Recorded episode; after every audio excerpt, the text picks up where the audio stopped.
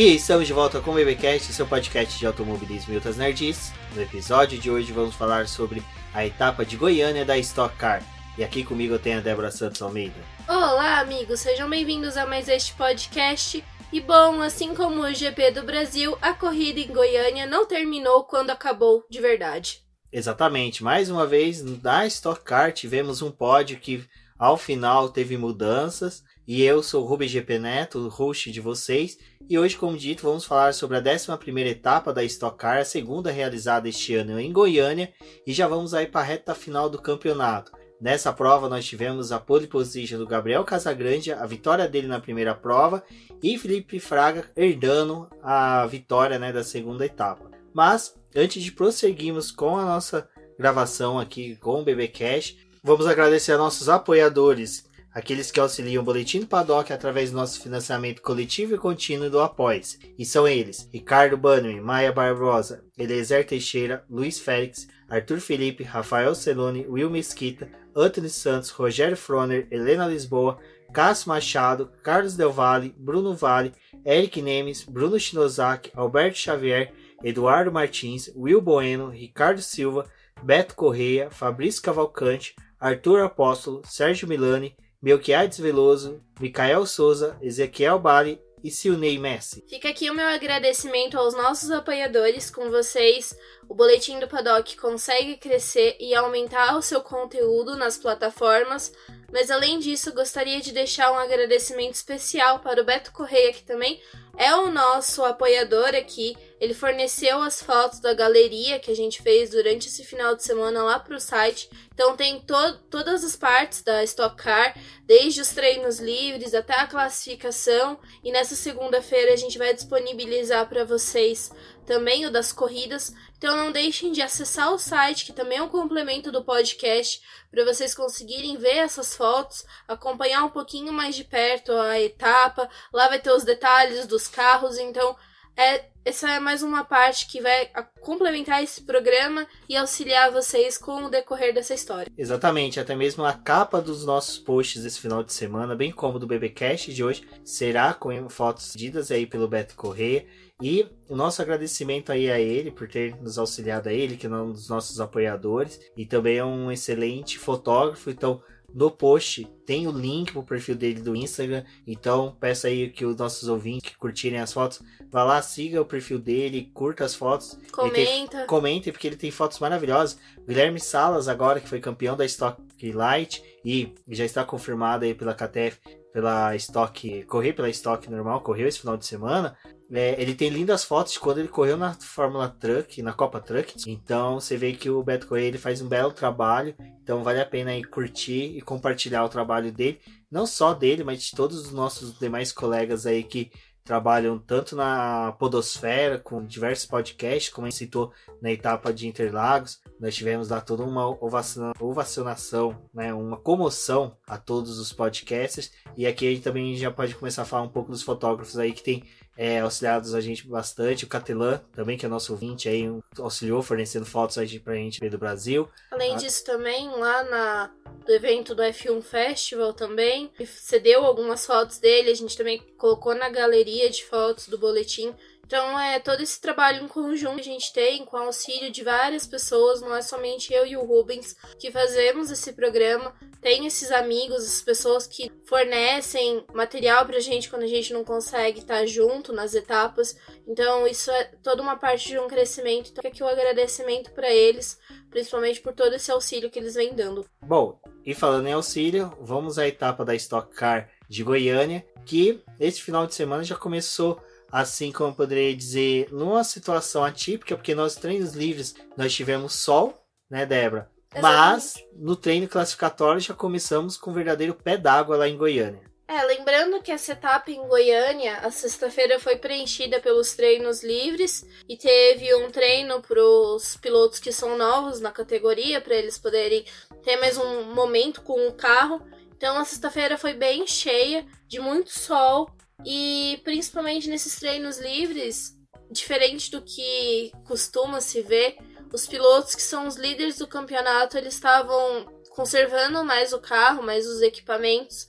Então eles ficavam mais ali para a parte de baixo da tabela, deixaram o pessoal que não tá disputando o campeonato, né, lutar ali pela ponta desses treinos livres. E só foi no terceiro treino livre que o Daniel Serra apareceu lá na liderança e o Ricardo Maurício e o Thiago Camilo estavam ali no top 5. Foi uma coisa atípica do final de semana. Mas, como o Rumens disse, lá na classificação choveu. Até por conta disso, a transmissão atrasou, tudo atrasou, né, na verdade. Os carros demoraram um pouco mais de tempo para poder ir para pista, porque a chuva caiu minutos antes da classificação ter início. E começaram a fazer verificação na pista e não encontraram a condição adequada para esses pilotos irem. Então eles esperaram para poder ver se o tempo ia melhorar. E quando finalmente eles foram, tinha uma poça gigante, quase um lago ali na saída dos boxes, estava bem molhado. E essa chuva ela começou a ir e voltar. Então, para o primeiro grupo que foi para a pista, eles se depararam com uma pista bem molhada. Só que conforme eles foram dando volta, essa pista foi secando. Quando o segundo grupo foi para a pista, começou a cair umas gotinhas de chuva, mas o segundo grupo surpreendeu porque eles pegaram a pista ainda assim com uma condição melhor do que o primeiro e conseguiram rodar melhor, tanto que apenas quatro pilotos do primeiro grupo conseguiram avançar para o Q2. Exatamente, uma característica que tem, e até foi falado na transmissão, eu acho que, salvo engano, foi o Valdeno Brito que comentou sobre isso, é que em Goiânia, como lá é muito calor, muito quente, e fez calor a manhã inteira, o dia inteiro, o asfalto estava quente, então toda a superfície dali estava quente, então evaporava muito rápido. Então essa condição que a pista encontrava poderia facilitar ou atrapalhar muitos pilotos. Então até mesmo quando teve essa entrada do primeiro grupo, a gente viu que demoraram para os pilotos irem. E muitos que foram ficaram muitas voltas, principalmente tentando achar o traçado, melhor traçado e também secar a pista, né? Porque eles precisavam ali ter uma pista um pouco mais aderente, apesar que eles estavam com pneus de chuva, mas é uma regra que tem no automobilismo, principalmente na Stock Car, que somente quando for decretada a mudança climática é que se troca por pneus slicks. E além disso, teve uma coisa bem interessante que quando essa chuva começou a cair, os carros ainda estavam lá nos boxes e as equipes começaram a trocar o para-brisa dos seus carros. E esse para-brisa que eles colocam para quando é para chuva, ele é mais pesado do que o que é utilizado numa condição normal de pista. Isso também atrapalha coloca mais tempo nesses carros que já estão enfrentando uma condição de pista não adequada, já estavam com o pneu de chuva que é mais lento. Então, essas voltas do começo foram bem lentas de verdade, assim, e apesar delas começarem a reduzir à medida que eles iam dando volta, ainda assim era um tempo de 1,31, que é um tempo muito alto ali para o que a gente já tinha visto nos treinos livres. Resumindo a ópera, nós tivemos aí uma sequência né, de pilotos do grupo 2 que foram para o Q2. Isso foi algo que é bacana até mesmo para estocar, uma vez que a gente tem o nivelamento da categoria causada pelo mesmo chassi, mesmo motor, tudo semelhante para todos, só muda mesmo é o ajuste fino dos carros. E para quem está chegando agora, a Stock segue o mesmo esquema da Fórmula 1 de Q1, Q2, Q3. A única diferença é que o Q1, em decorrência do volume de carros que nós temos em média por corrida 30 carros, nessa nós tínhamos 29, a Stock Car divide o Q1 em grupo 1 e grupo 2. E o grupo 1 são os pilotos que estão mais bem classificados no campeonato. Logo, são os pilotos que mais vencem, mais estão sempre na frente, então são os pilotos mais rápidos. E o grupo 2 não, são os que estão na segunda parte do, da tabela. Então, com essa mistura, a gente já começava a ter um final de semana já bem promissor para a corrida de domingo. Um exemplo era o próprio Ricardo Maurício, o Bim Barrichello, que caíram nesse Q1. Então a gente tinha grandes nomes de pilotos, acho que só o Felipe Fraga, entre outros que conseguiram. Camilo. É, o Camilo, Felipe Fraga, que são os gigantes, o Casagrande, que conseguiram ir pro Q2, então a gente já começava a ter uma construção de uma corrida bem empolgante, principalmente para a primeira corrida, né? Que estava sendo nas últimas etapas uma corrida bem morna, em questão de que os pilotos gostavam de guardar equipamento para a segunda prova em decorrência da proximidade do, da pontuação das duas, das duas provas. É, exatamente. E bom, lá no Q2 esses 15 carros foram para a pista juntos para poder definir os seis melhores que conseguiriam ter as melhores posições ali para a largada do domingo. E com isso a gente teve o César Ramos Felipe Fraga, o Guga Lima, o Lucas Foreste, o Thiago Camilo e o Gabriel Casagrande disputando a pole. Foi bem interessante porque o tempo do César Ramos foi um dos melhores desses primeiros pilotos que foram para a pista. E lá pro final, o Gabriel Casagrande foi fez o melhor tempo, que foi 1:26.396. Thiago Camilo tentou bater o tempo dele, mas não conseguiu, ficou com 1:26.568. Para essa parte do Q3 foi bem interessante porque os comissários decidiram que esses pilotos podiam fazer a troca do pneu já para pista seca porque já tinha uma condição para eles conseguirem andar com esses compostos. Porém, ficou aquela dúvida se todo mundo ia de fato fazer a troca, porque partindo do, da questão de que o carro já estava com ajuste com pneu de chuva, talvez não fosse tão adequado trocar, né, e colocar o pneu de pista seca, porque eles não poderiam mexer nesse ajuste do carro, que é uma coisa que já foi configurada lá desde o começo. Então ela é feita para classificação, mas você não pode ficar mudando. E depois o Giafone até explicou que é mais fácil você fazer a troca de um pneu de chuva para um pneu de pista seca, porque ainda assim os ajustes conseguem meio que se valer para os dois pneus, mas é muito difícil você começar uma classificação com o pneu de pista seca e utilizar o de pista molhada. Porque esses, essa configuração já não bate quando ela é trocada nesses compostos. E todo mundo foi lá trocando. O Thiago Camilo foi o que Mas levou demorou. mais tempo. É, porque acho que ele tava analisando, vendo se ia de fato começar a cair uns pingos ali na pista. E quando o Felipe Fraga ou foi o Guga Lima, agora eu não, não me recordo certinho, mas quando um desses dois foi, ainda caiu umas gotas de chuva. Mas já tava todo mundo com o pneu seco e eles mantiveram e continuaram a etapa da classificação já sem a chuva. Como a gente falou, ela indo e voltando em algumas partes, mas o pessoal já conseguindo virar tempos melhores, porque a pista já estava numa uma condição melhor. É, e nessa busca aí pela melhor volta, o Thiago Camilo é um piloto que, sem sombra de dúvida, esse ano sobrou bastante nas classificações, mas quem, como diria Bruno Fonseca, a estrela brilhou muito mais nessa classificação foi o Gabriel Casagrande, que como a gente vem falando aí nos últimos BBcast, é um piloto aí que tá em destaque, tá em uma ascensão muito boa dentro da categoria. Ele aproveita os melhores espaços, né? E ele é um piloto recente a fazer pole, porque o Gabriel Casagrande conseguiu duas poles esse ano, essa foi a segunda, e nessa ele conseguiu reverter em vitória, né? É, essa daqui, como a gente vai comentar daqui a pouco na referente à primeira prova, ele consegue reverter, mas eu acho que foi muito mais porque ele se adaptou muito bem à pista de Goiânia. O Gabriel Casagrande, a gente vai ver também nas outras duas provas, em que ele não teve desgaste de equipamento. Então, ele tocou fino mesmo, ele foi o piloto assim que realmente teve um destaque nas duas provas, mas na classificação ele obteve no momento ali que foi crucial, porque ele conseguiu tirar o melhor proveito de uma pista em que era nitidamente úmida e ele estava com pneu de pista seca e conseguiu superar o Thiago Camilo, que o Thiago Camilo também estava virando bem.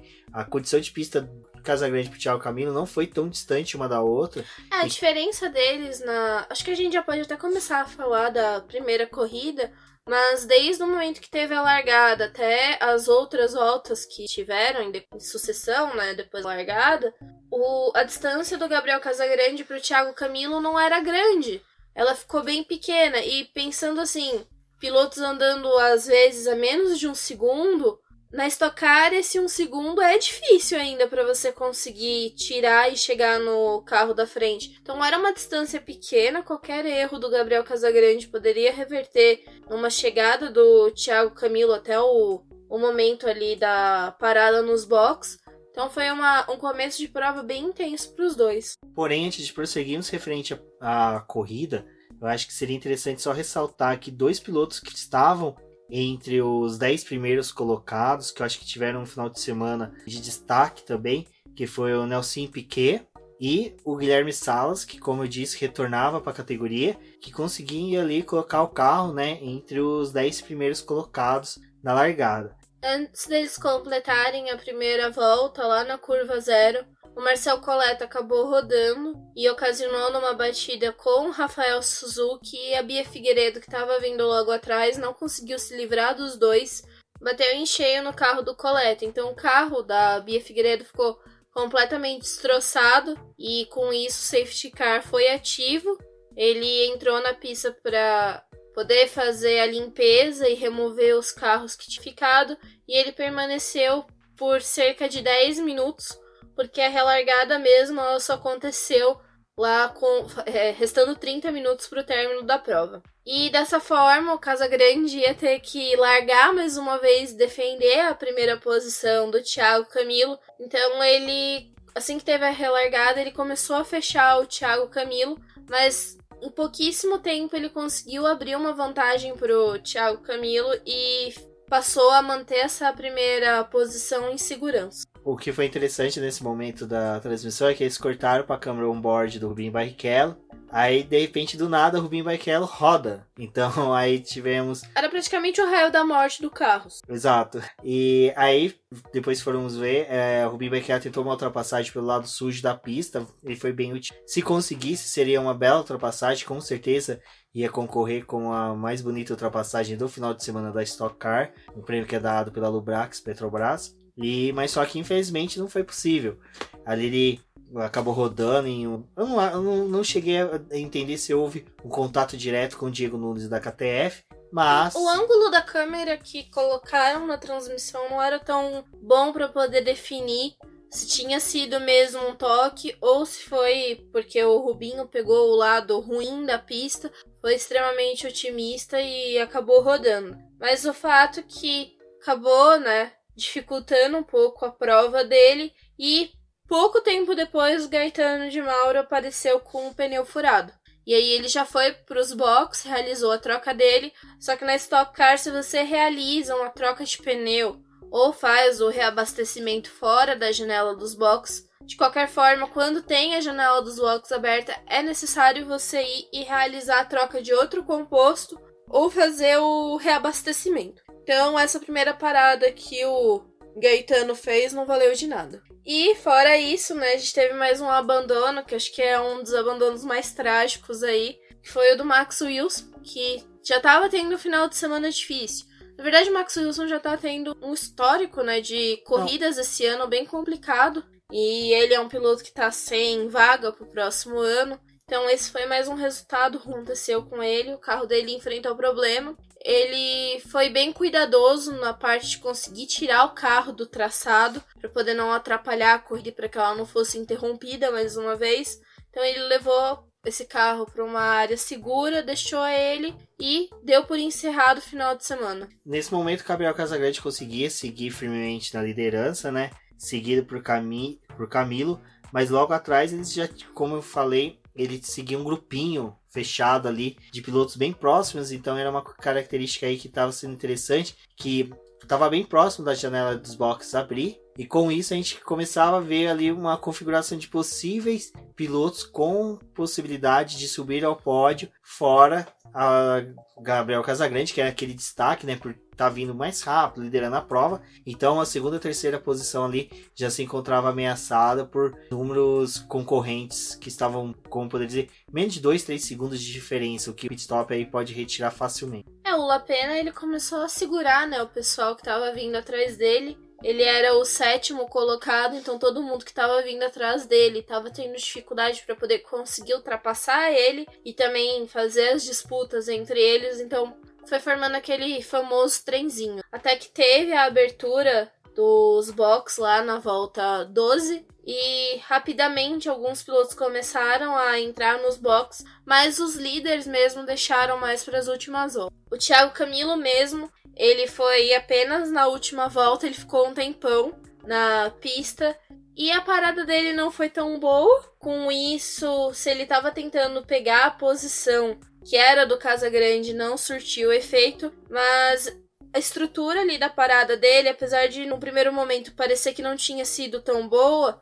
para um piloto que estava tentando conseguir mais pontos durante a corrida, né, e o final de semana, até que não foi uma estratégia tão ruim, porque já é meio que de consciência assim, né, de todo mundo, que o piloto que vence a corrida e principalmente vai para o pódio nessa primeira prova, não consegue se dar bem na segunda. Então, se você está tentando juntar pontos, que nem era o caso do Thiago Camilo, que precisava, porque ele está disputando o campeonato, foi até prudente dele não ficar ali em cima do Gabriel Casagrande e deixar mais espaço.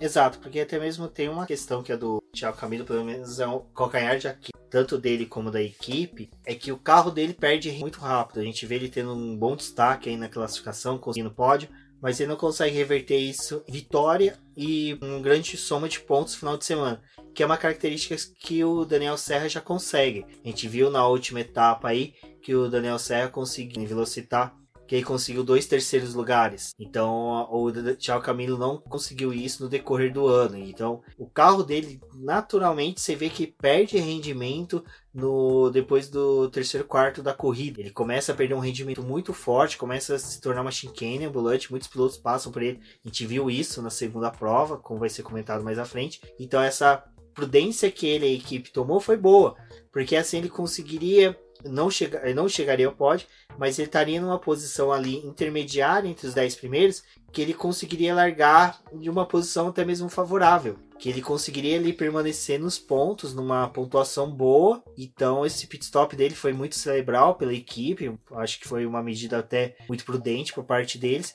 mas que assim, é chato porque a gente viu o piloto sendo aguerrido para se manter na segunda posição, colocando pressão ali no Gabriel Casagrande. Não deve ser fácil, igual o Gabriel Casagrande que está ainda construindo a carreira, o nome dentro da categoria, ter quase que uma prova, metade de uma prova inteira, o carro da Ipiranga Racing ali fungando no retrovisor dele, no cangote dele. E não só isso, que a gente estava falando da questão de pontos, né?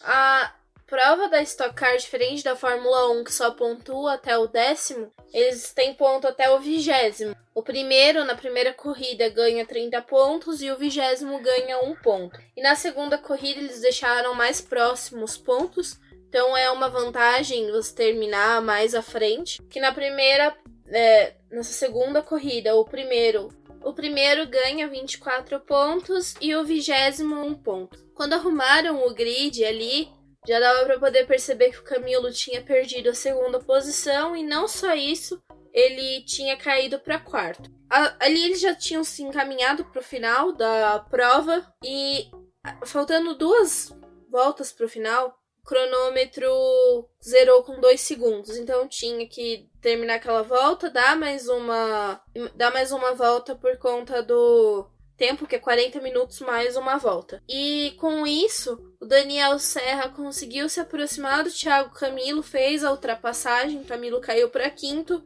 e terminando a corrida, César Ramos tinha dado uma colada ali no Gabriel Casagrande e o Gabriel Casagrande deu uma acionada no botão de ultrapassagem para poder dar aquela descolada ali do segundo colocado e eles cruzaram a linha de chegada com o Gabriel Casagrande em primeiro, o César Ramos em segundo e o Lucas Forest em terceiro. Que são pilotos que a gente não tá tão acostumado a ver nesses últimos tempos no grid.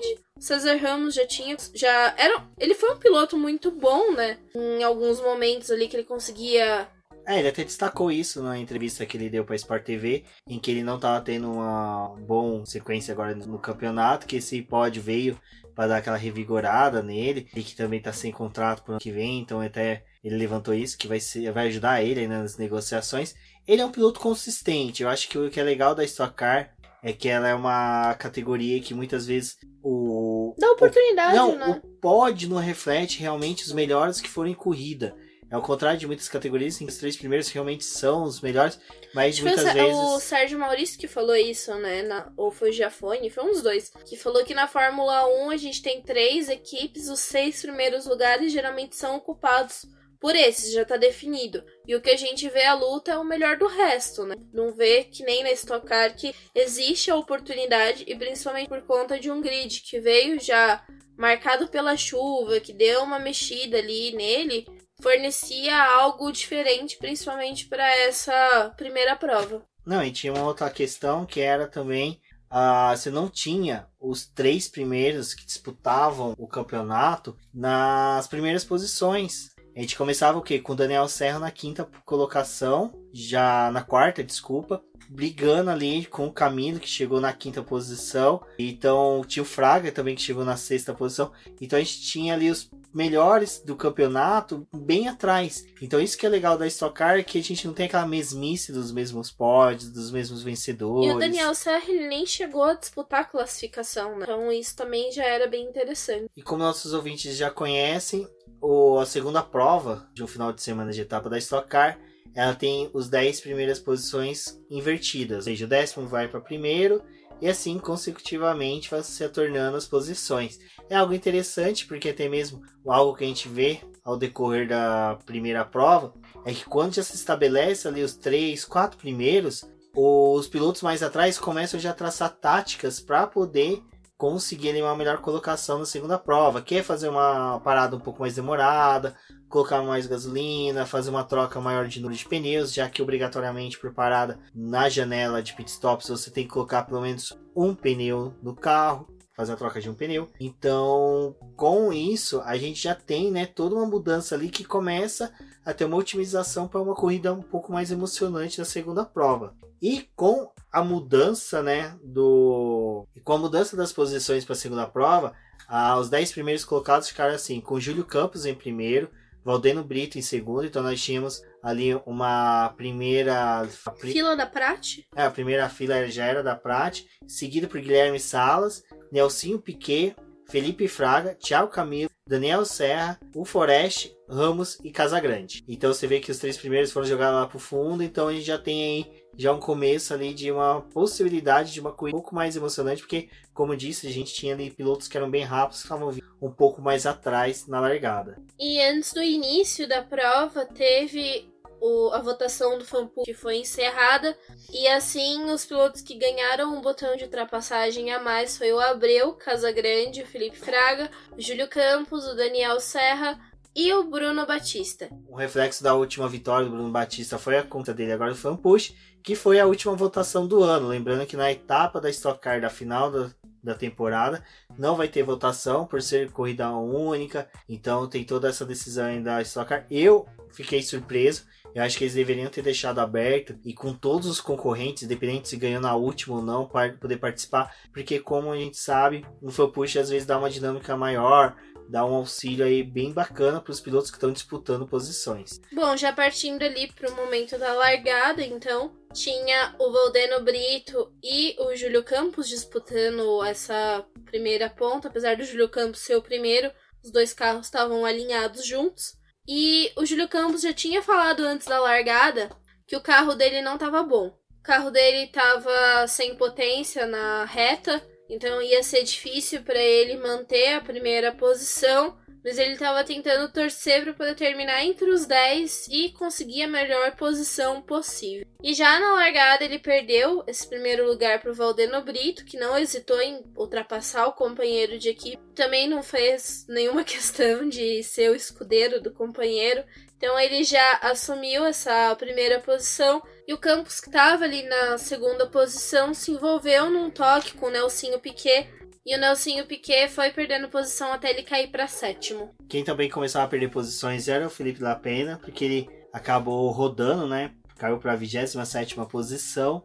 E nessa começávamos uma disputa entre Guilherme Salas e Diego Nunes, uma guerra doméstica ali da KTF, em que eles disputavam a quarta posição. Só que ali nessa disputa, o Casagrande estava próximo deles e o Casagrande se tocou com o Nunes e o Nunes rodou e caiu pro vigésimo. Então acabou com a disputa que estava tendo ali dos pilotos da caça. Exato. E uma coisa que já começava a ficar interessante na corrida era que o Valdeno Brito começava a apertar muito o carro dele, ele já abria quase 3 segundos do campus. Então, nessa hora mesmo eu já fiquei surpreso, eu já comecei até a comentar com a Débora falando, olha, o Valdeno Brito está exigindo demais do carro dele, é algo que assim, para um carro das características da Stock Car, você começar uma corrida tendo tanto dele, é, dá indícios de que provavelmente o carro não vai resistir até o final ou a você vai acabar dele... sendo prejudicado numa num momento ali que o carro vai precisar realmente responder. A ideia dele era tentar abrir vantagem pro Campos ou pro segundo piloto que tivesse ali ocupando essa segunda posição, então ele chegou a abrir quase 3 segundos para o Campos, já pensando na troca dos boxes, porque ele levaria uma vantagem para esse piloto e também poderia fazer uma parada mais demorada, porque a primeira dele ele não tinha demorado tanto e ele ia precisar colocar mais combustível e fazer o que é necessário para poder terminar a segunda corrida. E com isso ele foi queimando o botão de ultrapassagem para poder aumentar essa distância. E essa utilização do botão de ultrapassagem foi cobrado dele no final da corrida, porque é o momento que ele mais precisava, ele não tinha mais como se defender. Exato. Mas nessa hora César Ramos recolhia o carro porque ele já não ia ter gasolina para terminar a prova ou chegar até a janela de pit stops, não focou na primeira prova. Ele só deu algumas voltas na etapa e recolheu o carro para os boxes. É algo natural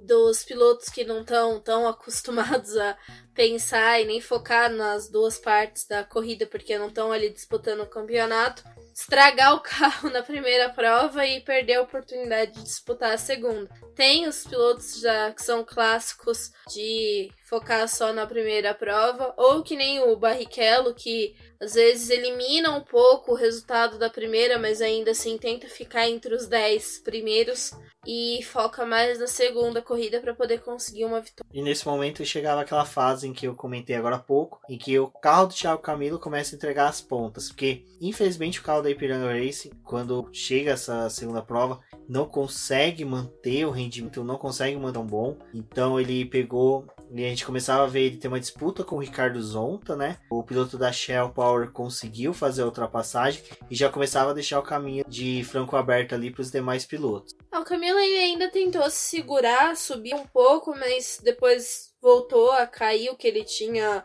tentado remar no começo da prova e foi o que o Rubens falou, ele já perdeu um rendimento e não conseguia mais espaço ali na pista. É, até mesmo ele começou a perder tanto rendimento que logo depois o Bruno Batista conseguiu ultrapassar ele e o Daniel Serra encostava nele para poder fazer uma disputa por posições até a abertura de box. Os boxes quando foram abertos, vários pilotos já começaram a ir para ele, né? E o Ricardo Maurício ele foi na segunda volta. Então ali ele já começou a ter um ganho porque depois que ele saiu da pista, ele começou a apertar o passo para poder conseguir subir um pouco mais no, no grid. E depois foi o que a gente viu dele já mais próximo líderes quando arrumou as voltas, as posições. E depois, mesmo depois das paradas de boxe, Valdeno Brito, né, que fez uma parada longa nos boxes, ele conseguiu voltar à frente e já abria mais três segundos aí pro Felipe Fraga, que era o segundo colocado, que já começava a sofrer investidas, né, fortíssimas do Ricardo Maurício. E depois que o Ricardo Maurício conseguiu fazer a ultrapassagem no Fraga, ele já foi para cima do Valdeno Brito. E aí foi o momento que a gente entra em discussão do que aconteceu, que ali no começo da prova ele tinha usado tantos botões de ultrapassagem para poder se distanciar do segundo colocado, que nessa parte da corrida ele já não tinha mais botão de ultrapassagem. Quando o Ricardo Maurício chegou nele, ele tinha só um botão e ele tentou defender ali na unha o Ricardo Maurício. Na primeira vez ele levou um pouco de vantagem, porque quando o Ricardo Maurício acionou o botão de ultrapassagem, ele tinha espaço para poder defender. Então ele fez o Ricardo Maurício queimar um botão. Só que logo depois os dois acionaram um botão de ultrapassagem. E quando o Ricardo Maurício conseguiu fazer a ultrapassagem se tornar o líder, o Valdeno Brito não tinha mais botão para poder conseguir dar o troco no Ricardo Maurício e ficar aquela guerra, né, que em várias corridas acontece dos pilotos acionarem os botões de ultrapassagem diferentes, trocarem a primeira posição e ela ficar sendo decidida ali mais para a última volta no momento que o piloto, né, o melhor piloto consegue acionar o botão de ultrapassagem. Então ele não tinha mais isso. Com isso também ele passou a ser um alvo fácil na pista, porque o Fraga que estava logo atrás tinha botão de ultrapassagem, então ele podia se aproximar. E ali na última volta, na última volta mesmo, que foi acho que o problema do Valdeno Brito. Porque o Ricardo Maurício cruzou a linha de chegada na primeira posição. Ele foi ultrapassado pelo Felipe Fraga, mas além disso ele perdeu a posição para o Nelson Piquet. Exato, eu acho que numa discussão de bar entre Lewis Hamilton e Nelson Piquet, Lewis Hamilton viraria pro Nelson e falar, pô, quase ultrapassei o Gasly no final antes da linha chegar.